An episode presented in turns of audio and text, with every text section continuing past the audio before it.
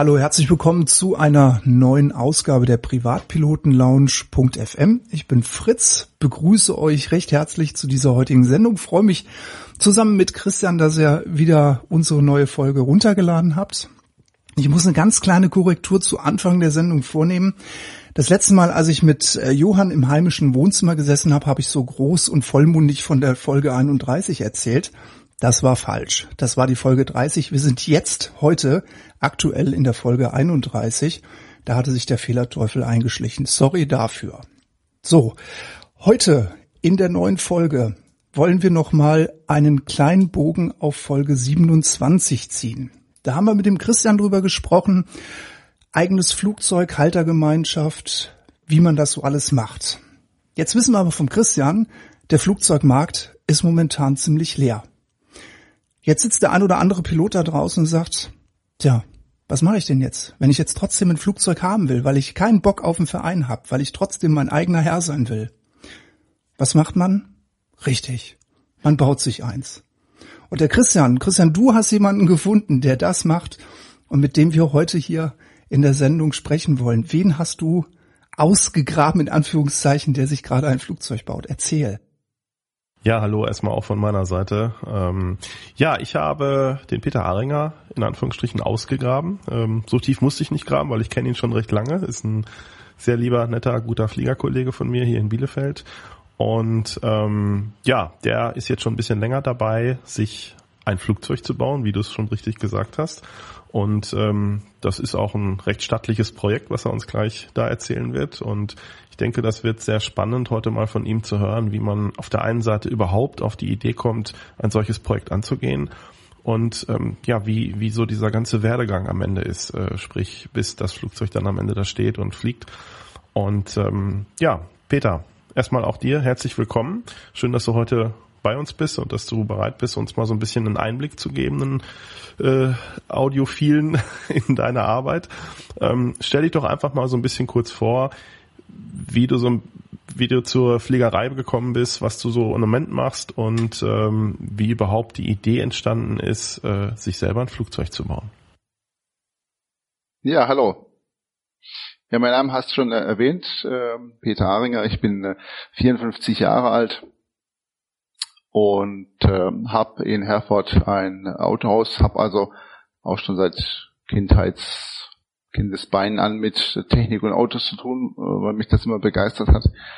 Und ähm, zur Fliegerei bin ich auch äh, gekommen. Ich, da war ich, glaube ich, elf Jahre alt, als ich meinen ersten Holzbausatz äh, bekommen habe, äh, also Modellflug.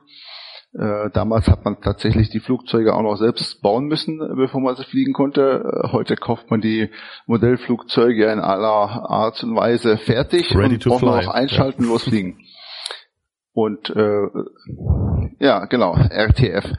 Und ähm, deswegen der also der, die, die Flugzeuge an sich haben mich schon immer begeistert und äh, die Aerodynamik und im Laufe der Zeit wurde das natürlich ein bisschen interessanter und erweitert. Und dann äh, bin ich auch in der Modellflug-Experimentalszene unterwegs, unterwegs gewesen, habe dann mit einer äh, Truppe die Horten-Flugzeuge auch nachgebaut, äh, unter anderem in Zar auch zum Beispiel der Leonardo entstanden. Leonardo 2000, das ist ein Nachbau äh, des Fluggerätes, was äh, Leonardo da Vinci damals konstruiert hat.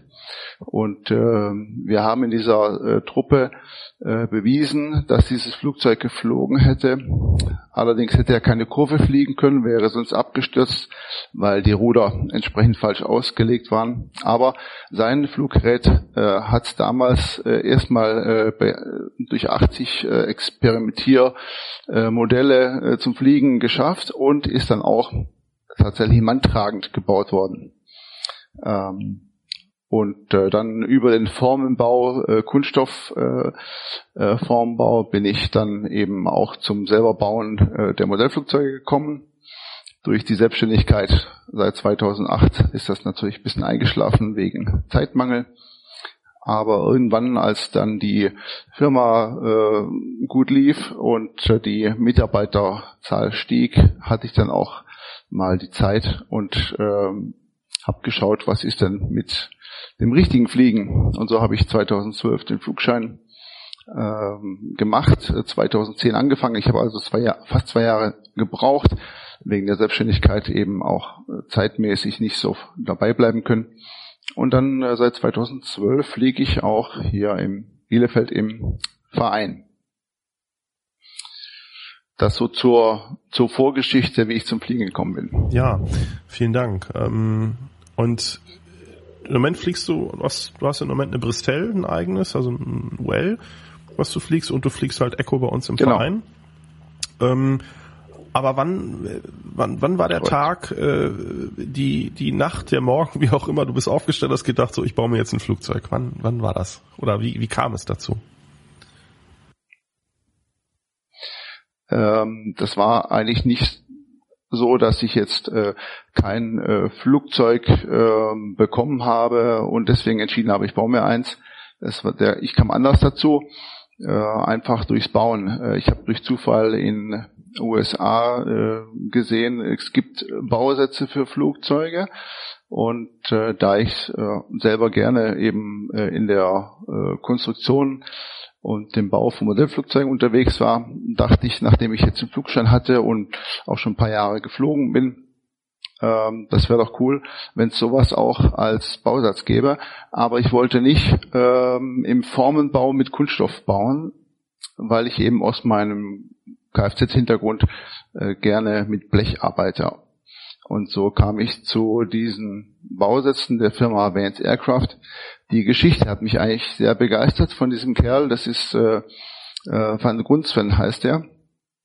Der Mann äh, der hat vor 40 Jahren diese Firma gegründet, äh, kam auch durch Zufall oder aus einer Not heraus dazu. Der hat also zu Hause in den USA einen kleinen Grasstrip, also sprich eine äh, kleine Grasfläche, wo er, die er als Landebahn nutzen konnte, um zu Hause vor der Haustür zu landen.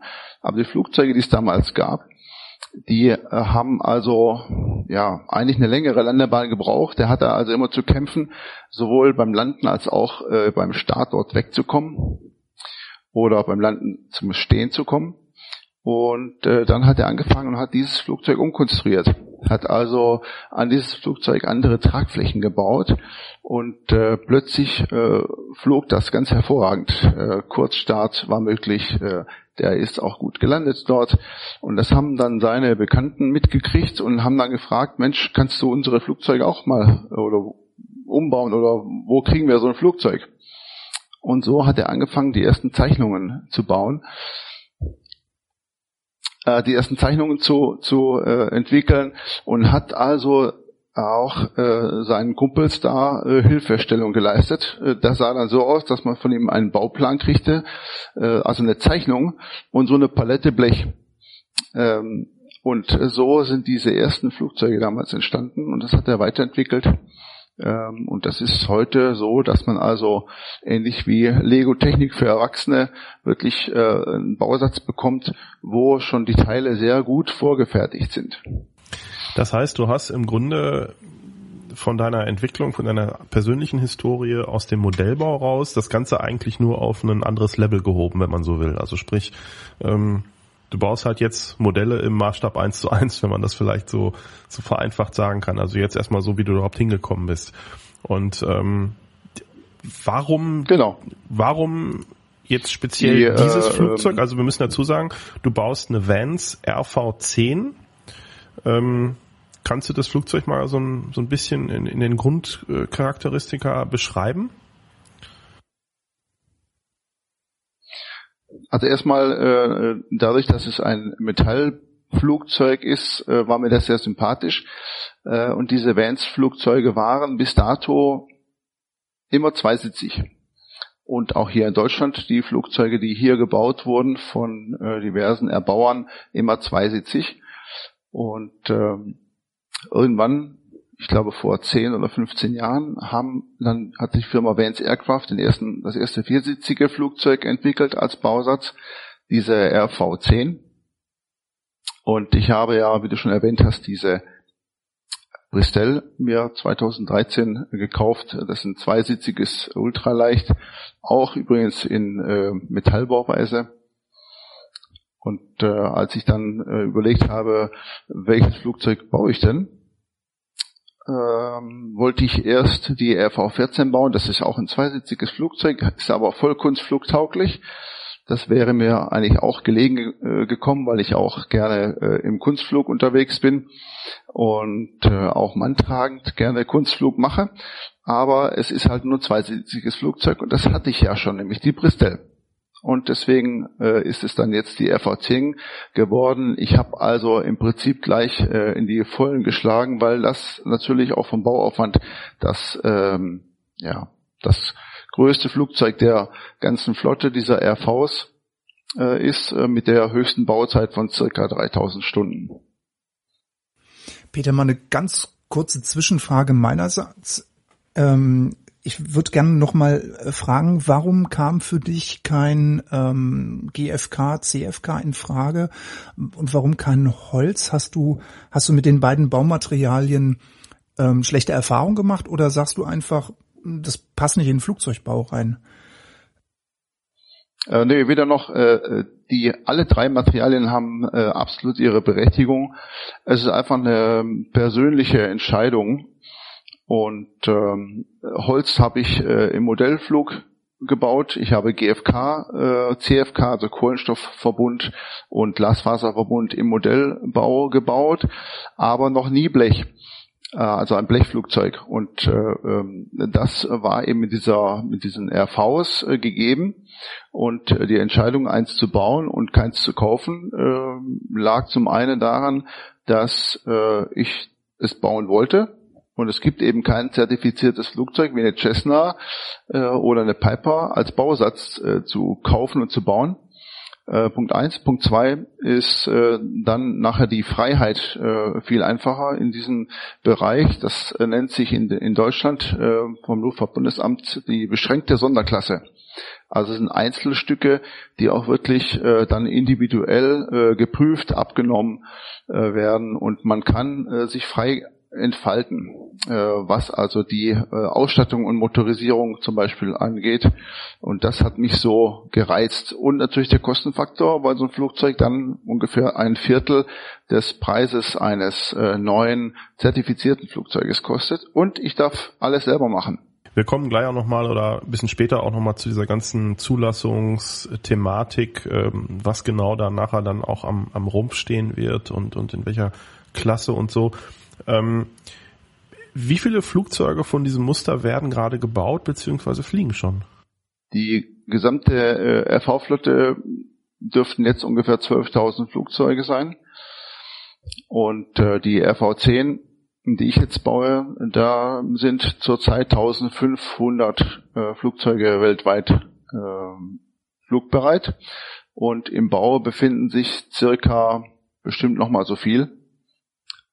Also ja, wow. so ein paar sind schon. Okay. Ja, äh, wow. Äh, man muss auch noch mal äh, dazu sagen, dieses Flugzeug, was du baust, ein viersitziges Ganzmetallflugzeug, wenn man jetzt mal von diesem Faktor Ganzmetall absieht, ist in der Liga einer SR22 von Cirrus. Ähm, von den Leistungswerten.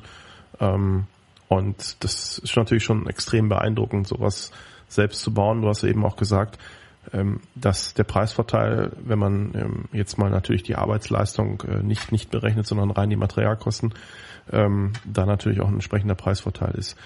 Ähm, bei den Preisvorteilen, glaube ich, spielt auch immer eine Rolle ähm, die, der Vorfertigungsgrad. Ich glaube, da gibt es unterschiedliche Varianten, ähm, in denen man dieses Kit kaufen kann, oder? Genau. Es gibt zwei Varianten. Es gibt einen äh, sogenannten Slow Build, das ist das, was ich mache. Man bekommt äh, die Einzelteile, also alle Einzelteile geliefert und baut wirklich äh, von Null an das ganze Flugzeug auf. Oder es gibt einen sogenannten Quick Build. Da spart man circa 25 Prozent der Bauzeit und bekommt dann äh, den Rumpf, die Tragflächen äh, vorgefertigt. Die werden dann äh, auf den Philippinen äh, gebaut, äh, gehen wieder zurück zu Vance Aircraft äh, an die äh, Westküste USA, Oregon und werden dort geprüft und dann werden sie ausgeliefert. Mhm, okay.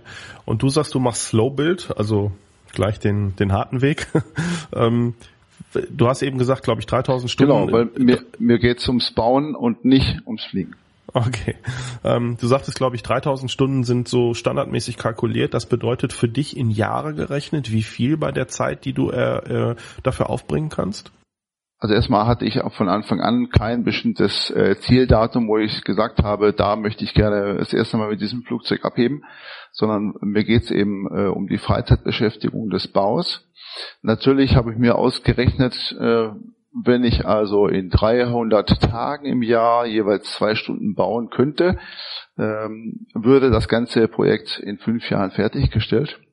Hab dann aber schnell gemerkt, dass sich das nicht äh, realisieren lässt. Wenn man also seine Frau behalten will, äh, von seinen Kindern noch was haben möchte und noch nebenbei arbeiten muss. ja, ja, das ist so dieses, äh, wir machen mal im Dreisatz irgendwas. Genau. Sehr realistisch und sehr gut gerechnet. Ja, das ist dieses, was ich gerade sagte, wir, wir, wir machen mal was im Dreisatz äh, auf dem, auf dem äh, Reißbrett und gucken mal, wie es läuft. Und ähm, ja, war ja vor ein paar Wochen bei dir in der Werkstatt und ich habe mir das ja angeguckt und es ist wirklich extrem, extrem beeindruckend. Äh, du kennst ja am Ende jede Niete, die du da reinhaust und das sind ja viele Nieten, wie ich gesehen habe. Ja. Ähm, und ja, also wirklich, ist, ist schon sehr faszinierend zu sehen, so ein Projekt. Ähm, und du dokumentierst das Ganze ja auch so ein bisschen auf Facebook und so auch. Und ähm, das ist wirklich, wirklich sehr spannend. Ähm, was sind denn am Ende die groben Gesamtkosten, die du im Moment rechnest, bis das Flugzeug fliegt, mit Motor, mit deiner Wunschavionik, so ganz grob? Ja, die äh, es gibt natürlich auf ohne Arbeitszeit. Ja, äh, es gibt auf der Seite von Vance Aircraft einen äh, Kostenkalkulator, wo man eben sagt, äh, ich möchte äh, das so und so haben, ich möchte diese Avionik haben und dann kommt da irgendwo ein Preis bei raus. Äh, auf das Ganze kann man vermutlich ähm, nochmal so 30 bis 40 Prozent aufschlagen. Das ist ähnlich so, als wenn man ein Haus baut und kalkuliert und nachher haut es doch nicht hin. Also das ist sehr abhängig von der Ausstattung. Ähm, man kann dieses Flugzeug tatsächlich, das gibt es auch, habe ich mit jemandem gesprochen, der das in Deutschland hier auch äh, gebaut hat, mit gebrauchten Komponenten äh, für ungefähr 120.000 Euro fertig bauen. Und äh, wenn man eben alles wow. äh, ja, äh, wenn man alles neu und frisch äh, kauft, dann dürften so 200 bis 240.000 nachher herauskommen. Mhm. Okay, aber wie gesagt, wir reden über ein Flugzeug in einer Leistungsklasse einer Cirrus SR22. Und ganz grob so, ne? Genau, das fliegt daher circa äh, 350 kmh schnell. Man kann damit äh, in einer Höhe von circa 7000 bis 8000 Metern fliegen mit Sauerstoff dann äh, an Bord. Ist aber keine Druckkabine. Ähm, und ähm, äh, es äh, lädt tatsächlich für äh, durchschnittliche Erwachsene, also äh, ich wiege jetzt so gute 90, äh, man geht von einem Durchschnittsbürger von 80 Kilo aus, äh, da kann man vier Stück von reinladen, vollgeladen, äh, vollgetankt und dann auch noch Gepäck mitnehmen. Das ist bei den meisten zertifizierten viersitzigen Maschinen äh, nicht möglich. Das hat mich übrigens auch äh, unter anderem dazu bewegt, äh, dieses Flugzeug zu bauen, weil es wirklich nicht nur ein viersitziges Flugzeug ist, sondern da passen auch vier Erwachsene rein vollgetankt mit noch ein bisschen Gepäck. Also das ist schon ein Flugzeug für große, ne? Für Erwachsene. Genau. Die äh, Spielzeuge äh, werden nur teurer, je älter wir werden. Hm. Krass. Peter, geht's, würden wir gerne mal so ein bisschen mit dir Ausflug in diesen Bauvorgang deines Fliegers nehmen. Ähm, was sind denn so die Grundvoraussetzungen, wenn ich jetzt anfangen möchte, mir ein Flugzeug zu bauen? Also gerade jetzt dieses Projekt, das du jetzt angegangen bist. Ich weiß von dir, du kannst Motoren zerlegen und zusammensetzen. Wenn man jetzt zwei linke Hände hat, dauert es, glaube ich, nochmal fünf Jahre länger. Ähm, was brauche ich für Werkzeugausstattung? Wo baut man sich so ein Flugzeug? Also im Keller ist, glaube ich, doof anzufangen zu bauen, ne? Kann man pauschal nicht sagen. Also die meisten äh, Erbauer in USA, äh, die bauen tatsächlich in ihrer Doppelgarage dieses Flugzeug. Es gibt äh, welche, die bauen das im Wohnzimmer. Es gibt welche, die bauen das äh, in der, äh, im Keller. Äh, ich habe auch schon gesehen, wo nachher äh, Teile des Daches abgetragen wurden, äh, weil das auf dem Dachboden angefangen hat und man vergessen hat, dass es ja auch größer wird. Ähm, Ernsthaft? Also ganz ernsthaft, ja. Das gab es übrigens auch schon Werkstatt, bei Modellflugzeugen. wir haben bei dir in der Werkstatt gestanden, da habe ich noch so einen Spaß gemacht, so nach dem Motto, du denkst aber daran, dass die Flächen woanders dran geschraubt werden müssen. Und das passiert wirklich, ist ja unglaublich. Das, äh, es ist tatsächlich so, ja.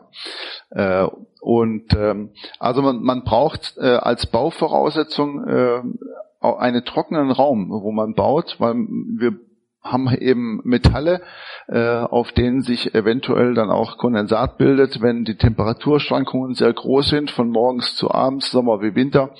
Und äh, diese Luftfeuchtigkeit die bewirkt natürlich eine Art von Korrosion, auch an den äh, Aluminiumblechen, die eigentlich aus äh, einem speziellen, aus einer speziellen Aluminiumlegierung bestehen, äh, die auch wirklich äh, korrosionsbeständig ist. Aber es gibt eben diese Schnittkanten, die offen äh, sind und da äh, passiert Korrosion. Also trockener äh, Bauraum ich denke mal in der Größe von äh, Minimum äh, 30 bis 40 Quadratmetern. Äh, man muss das Flugzeug ja nicht in diesem Raum nachher komplett zusammenbauen, sondern äh, da baut man das ganze Flugzeug eben draußen bei schönem Wetter im Sommer äh, zusammen und schaut, ob alles passt und dann wird es eh zerlegt und äh, also zumindest in einzelnen Baugruppen zerlegt, um es nachher lackieren zu können. Also das zum Bauraum. Äh, die Fertigkeiten, ähm, ja, zwei linke Hände äh, wäre sicherlich schlecht. Aber ich sag mal, jeder, äh, der zu Hause einen Ikea-Schrank aufbauen kann, äh, ist imstande, so ein Flugzeug zu bauen. Es ist wirklich so, äh, weil man äh, während des Bauvorgangs lernt. Also die Lernkurve beginnt eigentlich mit dem, dem Bauen und da hat Vance Aircraft das sehr gut gemacht.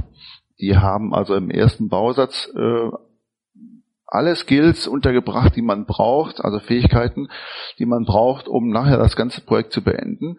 Ähm, man kauft das Flugzeug auch nicht oder die den Bausatz nicht im Gesamten, äh, sondern in einzelnen Teilabschnitten. Das tut dann auch finanziell nicht so weh und man kann mit 4000 Euro den ersten Bausatz erwerben und schauen und beginnen, äh, ist das was für mich oder nicht und hat dann maximal dieses Geld plus ein bisschen Werkzeug ähm, versenkt und nicht gleich 100, 200.000 Euro.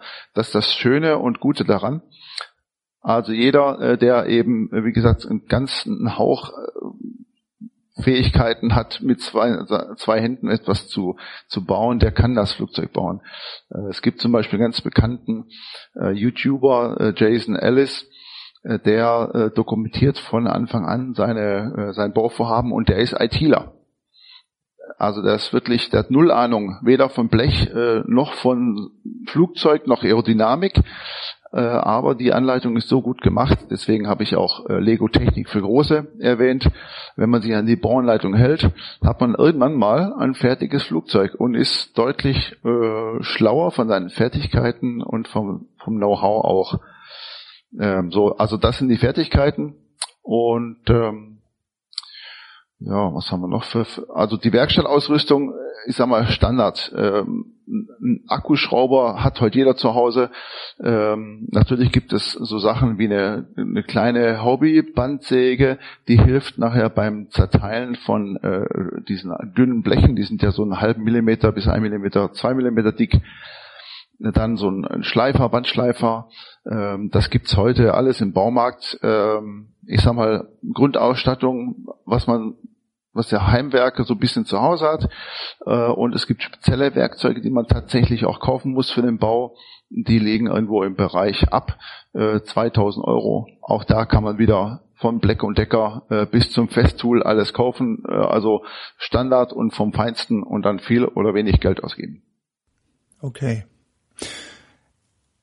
Ähm, jetzt sind wir gerade beim Werkzeug angekommen. Wie sehen denn so die groben Bauabschnitte vom Flieger aus? Wo, wo fängt man denn da an? Zelle, Fläche? Ja, der, der erste Bauabschnitt ist der hintere Teil, äh, der Rumpfkonus. Ähm, das ist der Bereich hinter den Passagieren, wo dann nachher auch hinten die Leitwerke, die Ruder, Höhen- und Seitenruder dran sitzen. Das ist der erste Bauabschnitt, den es eben für diese 4000 Euro äh, gibt. Und wenn man den geschafft hat, dann hat man alle Möglichkeiten und äh, Fähigkeiten, den Rest auch fertigzustellen. Als nächstes gibt es dann die Tragflächen. Äh, diese Bausätze steigern sich natürlich von ihrer, äh, von ihrem Schwierigkeitsgrad und auch von der Anleitung her. Im ersten Bausatz, da wird tatsächlich noch jeder Handgriff erklärt. Ähm, also ich vergleiche das mal äh, beim Auto, wenn man jetzt irgendwie so einen Ölwechsel macht. Im ersten Bauabschnitt steht tatsächlich drin, öffnen Sie die Tür, äh, ziehen Sie die Motorentriegelung, äh, die finden Sie da und dort, äh, dann äh, steigen Sie aus und öffnen Sie die Motorhaube. Und dann geht es so weiter. In dem zweiten Bausatz wird davon ausgegangen, dass man eben schon mal so eine Tür aufgemacht hat und die Haube auch aufkriegt. Also die ähm, Fähigkeiten, ähm, die werden dann auch irgendwann erwartet, äh, weil man sie automatisch auch bekommen hat, wenn man den ersten Bausatz gebaut hat. Und so äh, steigern sich nachher, oder ich sag mal, die, die Anleitung wird etwas spärlicher. Äh, und der dritte Bausatz ist dann der Rumpf. Da bin ich übrigens gerade dabei, das Rumpfmittelstück, wo dann die Passagiere und die äh, Pilot und Copilot drin sitzen, bis vorne zum Motor. Und dann gibt's eben die noch zwei Bausätze. Da ist dann zum Beispiel die Türen, Fenster, Fahrwerk äh, und der letzte Bauabschnitt ist alles, was vorne am Motor ist, der sogenannte Firewall Forward Kit. Sprich also ab dem Brandshot, wo der Motor dran geschraubt wird, bis vorne zum Propeller. Okay.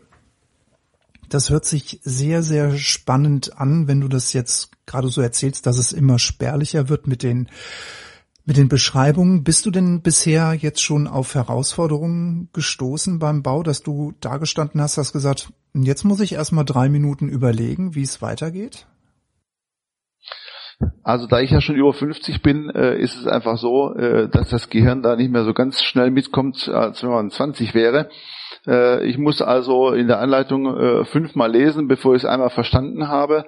Äh, ansonsten äh, ist die erste Herausforderung äh, das Englisch natürlich. Ähm, diese Anleitung ist im, im Englischen und ich habe also die erste Zeit lange äh, immer mein Tablet oder das Laptop offen gehabt und habe viele Sachen übersetzt, weil ich technische Begriffe einfach nicht wusste. Äh, was heißt das äh, jetzt im Deutschen?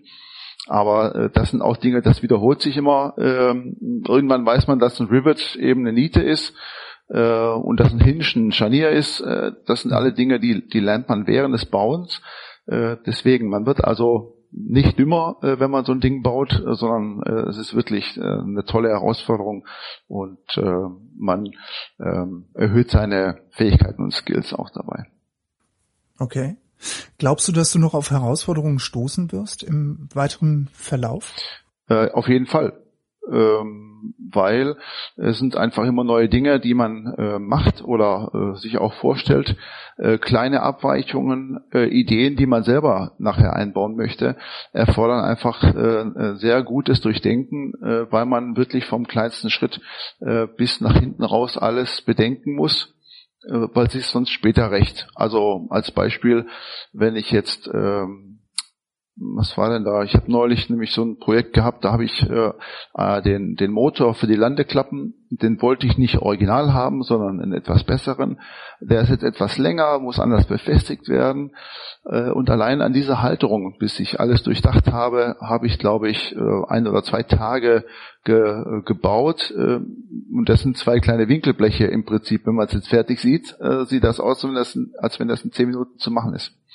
Also Herausforderungen gibt's äh, reichlich und äh, auch die, äh, die netten kleinen Kunststoffarbeiten bei Übergängen oder im Innenraum nachher, äh, klar, das sind immer wieder Herausforderungen, aber das macht ja auch spannend. Du hast gesagt, du bist bei Bauabschnitt Nummer drei gerade angekommen.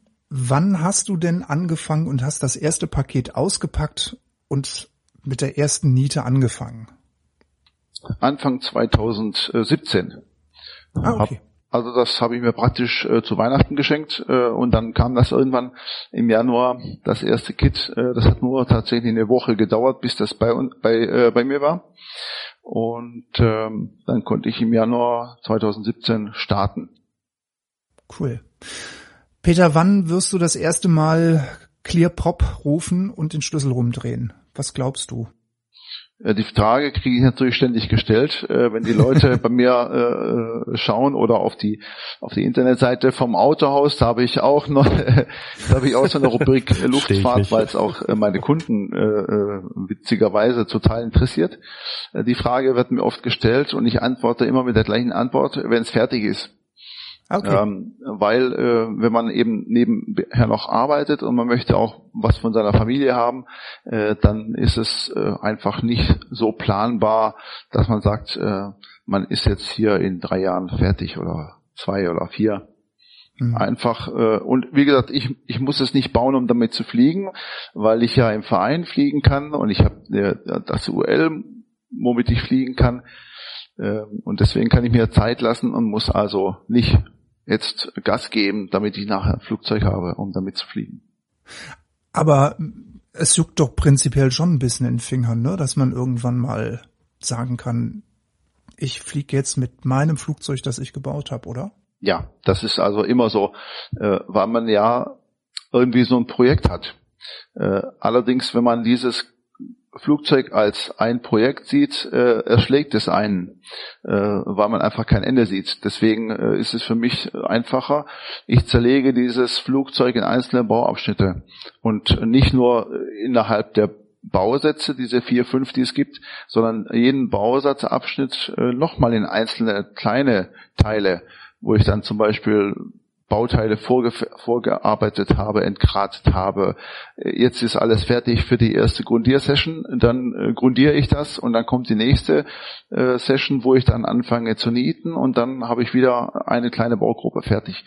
Und so zerlege ich das immer in kleine Stücke und dann bleibt es überschaubar und das Erfolgserlebnis kommt auch regelmäßig und motiviert. Okay. Wie sieht's denn aus, wenn du Hilfe brauchst, gibt dir der Hersteller Hilfe? Bist du irgendwie in Foren unterwegs? Du hast gesagt, 1500 davon fliegen, nochmal vielleicht genauso viel werden gerade gebaut. Ist man da so ein bisschen miteinander vernetzt, dass man sich mal irgendwo anschreibt und sagt, ey Peter, ich bin jetzt da und da und ich komme nicht weiter, ich brauche mal deine Hilfe? Gibt's ja, das? ja, ja, das ist tatsächlich so. Ähm, wie überall mit allen Interessen gibt natürlich auch eine RV Forum und es gibt auch äh, für jedes äh, dieser RV-Modelle äh, ein einzelnes Forum. So bin ich im RV10-Forum. Und äh, das ist äh, sehr interessant, weil es wirklich kein Kindergarten ist. Ich kenne viele Foren, wo spätestens ab der zweiten Seite angefangen wird, aufeinander rumzuhacken. Und das wäre also nicht mein Ding, dann wäre ich da auch nicht drin.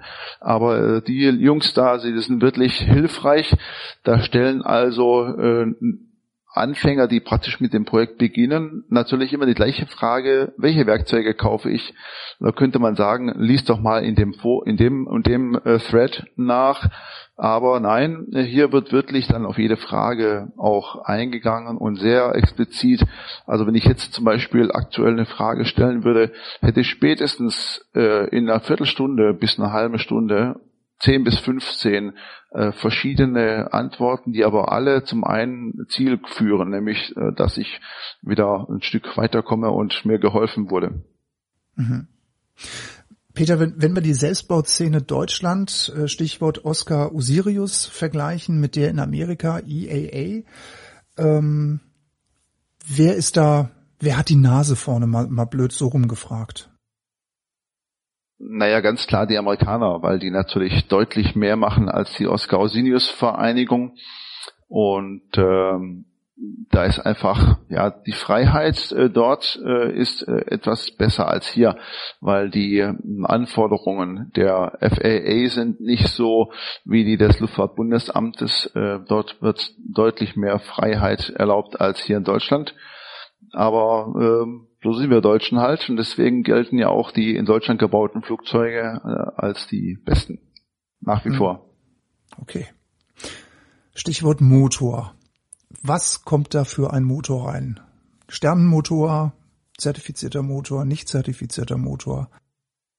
tatsächlich ist man da in seiner Entscheidung sehr frei, aber äh, eine Entscheidung äh, außerhalb des von Vans Aircraft äh, geplanten Motors einzubauen, hat äh, enorme Auswirkungen, wie ich gerade schon bei diesem kleinen Landeklappenstellmotor erwähnt habe. Äh, deswegen ist man tunlichst äh, gut beraten, auch den Motor einzubauen, den die empfehlen. Und das ist ein äh, Sechszylinder Boxer-Motor mit knapp 9 Litern Hubraum äh, und 260 äh, PS. Der Lycoming IO 540, so heißt er. Das sind 540 Kubik-Inch Hubraum. Okay. Wo wirst du dein Flugzeug montieren? Also definitiv nicht auf dem Dachboden und definitiv nicht im Wohnzimmer wahrscheinlich. Ne? Also du wirst wahrscheinlich auf den Platz gehen nach Bielefeld und wirst sie da montieren oder bei dir in der Halle? Ja, die Erstmontage findet äh, in der Nähe, da wo man baut, statt. Äh, sprich also, wenn man jetzt in der Garage baut, äh, dann holt man die ganzen äh, Sachen äh, eben ins Freie bei schönem Wetter und äh, mit zwei bis vier bis sechs Händen baut man dann alles auf, um eben die Tragflächen zum Rumpf einzumessen und die Leitwerke und äh, wenn es dann aber alles passt und wieder in die in den Baugruppen zerlegt ist äh, und lackiert ist, dann muss man sich entscheiden, wo baue ich dieses Flugzeug zusammen. Äh, und das ist hier jetzt in Deutschland so, dass äh, man da natürlich irgendwo zu einem Flugplatz muss. Äh, man muss da auch sehen, dass man einen Hangarplatz kriegt, damit man äh, trockenen Fußes das Flugzeug zusammenbauen kann. Und ähm, braucht dann für den Erstflug ähm, auch die Genehmigung des Flugplatzbetreibers. Ihr steht ja wahrscheinlich ganz eng in Kontakt, du und Christian, ne? ja, genau, aber genau. das müssen wir auch nochmal gucken, weil gerade, du hast das Stichwort Hangarplatz gesagt, ne, das ist im Moment noch so ein Thema, auch gerade in Bielefeld, hatten wir auch schon mal in einem anderer Folge. Äh, bevor wir gleich nochmal zu dem Thema erste Flug kommen, ähm, würde ich ganz gerne nochmal einen ganz kleinen Schritt zurück machen zum Motor, weil du hattest mir da mal was erzählt jetzt, du hast den glaube ich jetzt bestellt und da geht's um zertifiziert, nicht zertifiziert äh, und auch wenn du ihn jetzt direkt über, über genau. Vans kaufst, weil das fand ich eine extrem spannende Geschichte. Vielleicht zwei, drei Worte dazu nochmal. Ja, also ein, äh, dieser Motor wird ja auch in, in den zertifizierten Flugzeugen eingebaut kostet dann irgendwo im Bereich um 80.000 äh, Euro dieser Motor. Und äh, in den USA, äh, wo der gebaut wird, äh, laufen diese Motoren äh, eben einer nach dem anderen vom Band. Der eine hat äh, die Zertifizierung äh, und der andere hat sie nicht. Äh, und das bedeutet, äh, dass der eine, der zertifiziert ist, 80.000 Euro kostet und äh, der nicht zertifizierte äh, circa 50.000 Euro. Also es ist tatsächlich ein enormer äh, Preisunterschied. Ähm, und ähm, die Firma Vance Aircraft arbeitet mit äh, Lycoming zusammen mit dem Motorenhersteller und dort bekommt man eben, äh, wenn man ein so ein Flugzeug baut, ähm, dann auch einen Motor sehr günstig. Den bekommt man sonst nicht zu diesem Preis. Und man kann auch keine zwei Motoren kaufen. Also das nächste Flugzeug, wenn ich wieder eins bauen sollte, ja, dann bekomme ich ja. wieder einen Motor so günstig. Aber wenn ich den äh, aus irgendeinem Grund kaputt mache, bekomme ich nicht nochmal einen zweiten Motor, sondern dann muss dann den wieder reparieren lassen. Ja, schade. Ich dachte, ich könnte jetzt vielleicht demnächst mal irgendwie so ein IO 360 kaufen über dich oder so. das ist dann nicht möglich.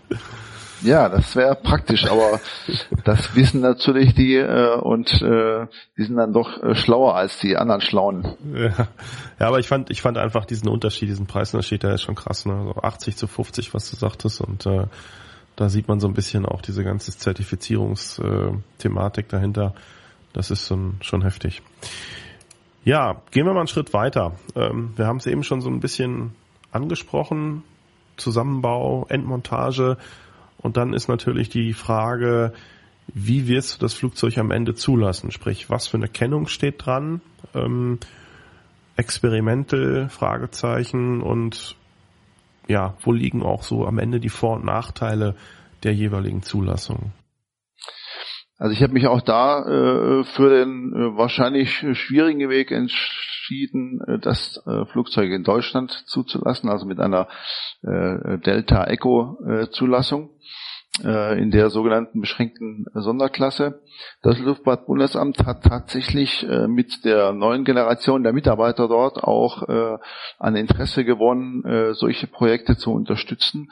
Und die machen es einem also mittlerweile auch nicht mehr wirklich schwer, dass man das macht äh, oder äh, zu, zugelassen bekommt. Natürlich wollen die auch, ähm, dass gewisse Dinge der Sicherheit äh, stattfinden und äh, so kann man also mit so einem Flugzeug nicht einfach bei Nacht fliegen oder ohne Sicht.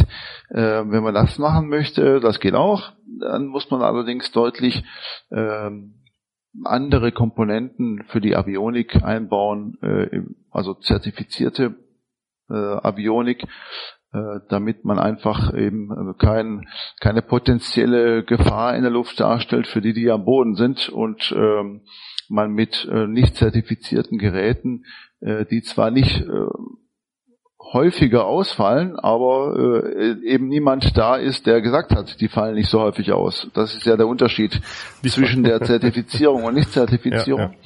So, also ähm, da ist die, die, das Luftfahrtbundesamt äh, sehr äh, deutlich mehr offener geworden, als das vielleicht vor zig Jahren noch war. Äh, auch ähm, durch die Oskausinius-Vereinigung und den, den Gutachter, den Thomas Sandmann dort, der macht tolle Arbeit.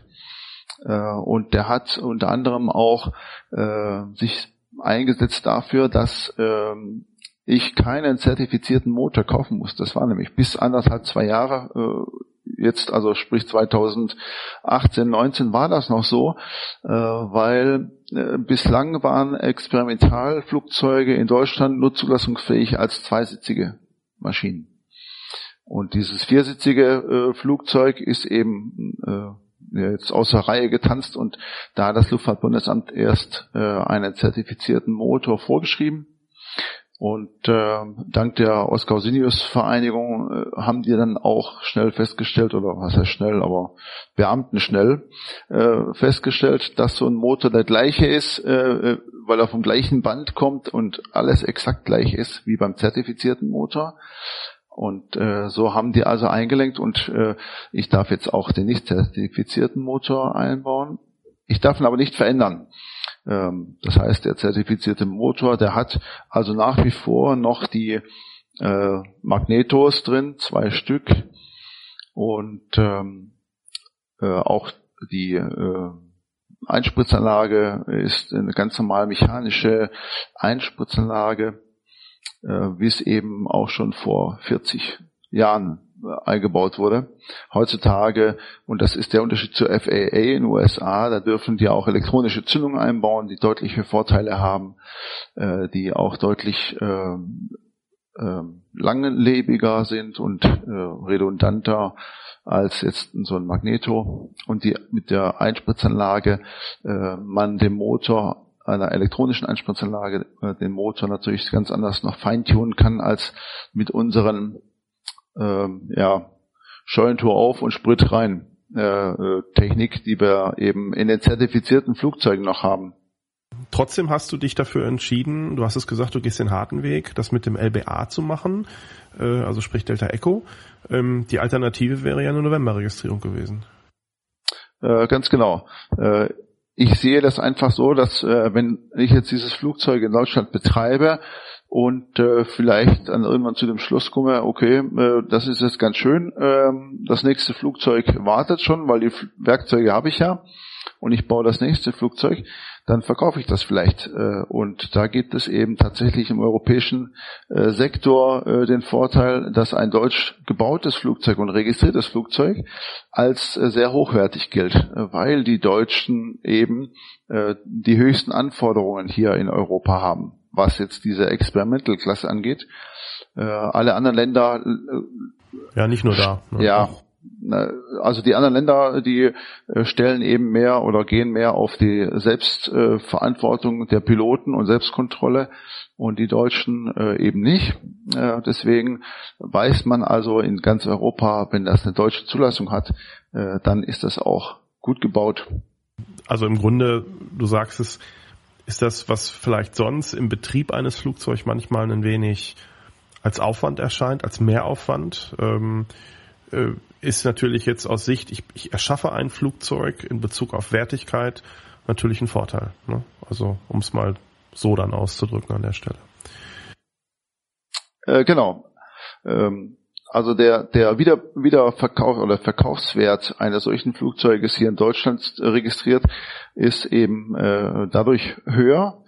Äh, und äh, da es eben die äh, Experimentalklasse, sprich beschränkte Sonderklasse ist, äh, ist äh, trotzdem ähm, der Wartungsaufwand oder die Wartungsmöglichkeit deutlich einfacher, weil ich das als, äh, ich bin der Hersteller dieses Flugzeuges und kann dann entsprechend auch festlegen, ähm, was muss in welchen äh, Abschnitten und äh, Zeitintervallen gemacht werden und ich kann vieles davon selber machen. Mhm, okay. Was beim zertifizierten Flugzeug ja nicht so einfach geht. Das stimmt, ja. Ähm, jetzt ist alles vollbracht. Viele Jahre sind ins Land gegangen. Viele Nieten sind gesetzt worden. Ähm, der erste Flug steht an. Wer wird ihn machen? Also grundsätzlich kann man mit entsprechender Flugerfahrung diesen Erstflug selber machen. Ich glaube, das sind zurzeit 600 Flugstunden, die man nachweisen muss. Ähm, und ich bin jetzt also in, ähm, im neunten Jahr meiner fliegerischen Karriere, Hobbykarriere, äh, mit 800 Stunden auch ganz gut dabei. Äh, aber äh, ich werde einen, einen Testpiloten beauftragen, der diese Flugzeuge kennt, zum einen, und der emotional nicht so damit gebunden ist.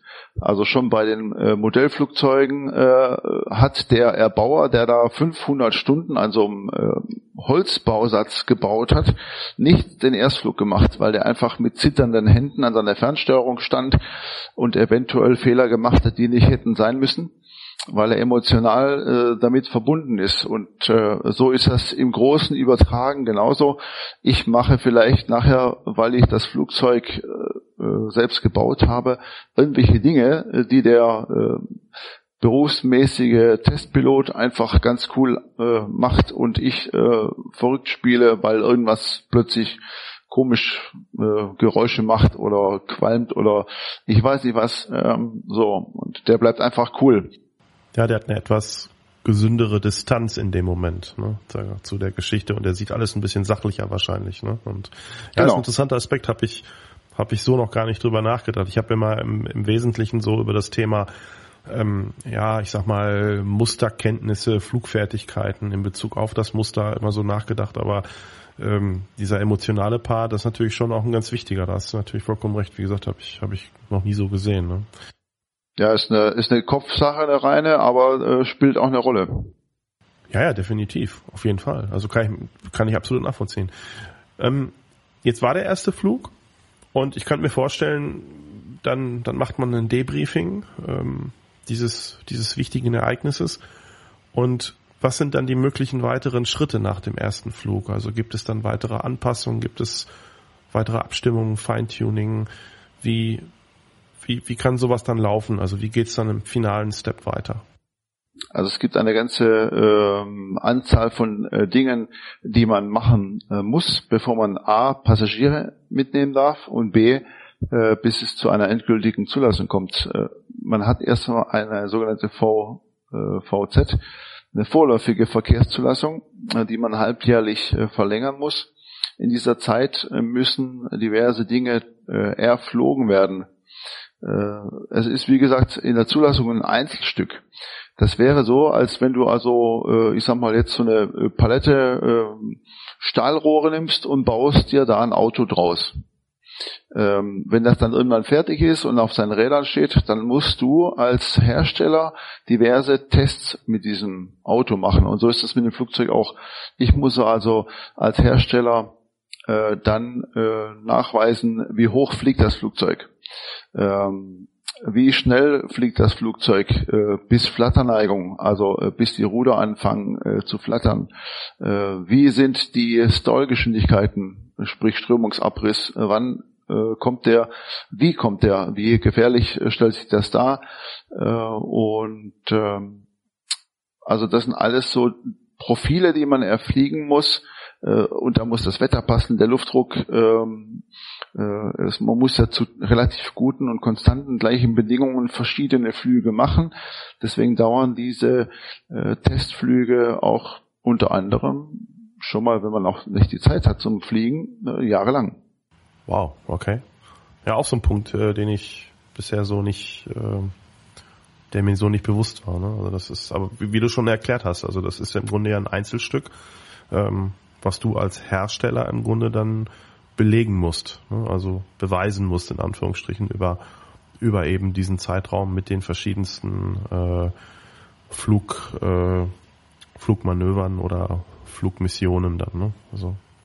Genau. Und in dieser Testzeit kann ich natürlich auch äh, verschiedene Änderungen äh, äh, durchführen. Äh, wenn ich also merke, dass jetzt mein toller Landeklappenstellmotor, wo ich zwei Tage alleine für die Halterung gebraucht habe, doch nicht das Gelbe vom Ei ist, kann ich den dann einfach wieder auch verändern. Oder Avionik oder äh, Propeller oder sonstiges. Wenn dann dieses Flugzeug irgendwann mal in den Verkehr kommt, dann ist es tatsächlich ähnlich eines zertifizierten Flugzeuges. Dann darf ich nicht mehr alles einfach so ändern, ah, sondern okay. da gibt es eben äh, Minor und Major äh, Changes, also sprich kleine oder große Veränderungen, die entsprechend wieder ihrer äh, neuen Betestung und Zulassung brauchen, bedürfen. Also wie beim zertifizierten Flugzeug dann nachher auch. Da gibt's genau. ja auch genau diese Begrifflichkeiten, Minor, Major Change. Äh, und, ja. Ah ja, okay. Mhm. Wenn er, wenn das Ding mal wie, zugelassen äh, ist. Machst du die ja. Wartung dann? Wie ist das geplant? Ähm, die Wartung. Okay. Wie, wie, wie machst du die Wartung? Wie ist das geplant? Äh, die Zellenwartung kann ich als Hersteller selber machen. Äh, die äh, Motorwartung muss ich zertifiziert in einem luftfahrttechnischen Betrieb machen lassen, ähnlich wie das zertifizierte Flugzeug. Da kann ich natürlich diverse Dinge selber machen, wie eine Batterie austauschen, Motorölwechsel. Aber ich kann keine großinvasiven Arbeiten wie einen äh, Zylinderkopf reparieren. Das darf ich selber nicht. Ähm, beziehungsweise, wenn ich also äh, jemanden habe, der weiß, äh, wie der Aringer gestrickt ist und traut mir das zu, dann darf ich das auch machen. Er ist dann dabei, guckt mir auf die Finger, nimmt das Ganze ab und dann ist okay. Aber ich darf das nicht mehr ganz alleine machen ohne luftfahrttechnischen Betrieb oder ohne Prüfer, besser gesagt. Genau, also auch da bist du dann eigentlich nachher wieder in diesem normalen Modus, wie es für zertifizierte, ich sag mal, Flugzeuge von der Stange in Anführungsstrichen auch gilt. Ja, nicht ganz so, aber ähnlich. Mhm, okay. Peter, würdest du das Projekt Flugzeug selber bauen mit deinen bisherigen Erfahrungen nochmal jetzt genauso durchlaufen, wie du angefangen hast?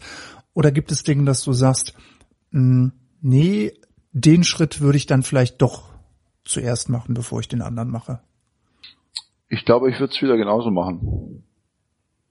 Okay. Die Frage ist jetzt, ob ich genau das gleiche Flugzeug bauen würde, natürlich. Also da ähm, würde es vielleicht dann doch die zweisitzige werden, die voll kunstflugtauglich ist. Ähm, aber ansonsten ähm, hat und macht das äh, immer noch sehr viel Spaß und mit jeder Baugruppe, die ich fertig kriege, äh, macht es äh, immer mehr Spaß. Okay.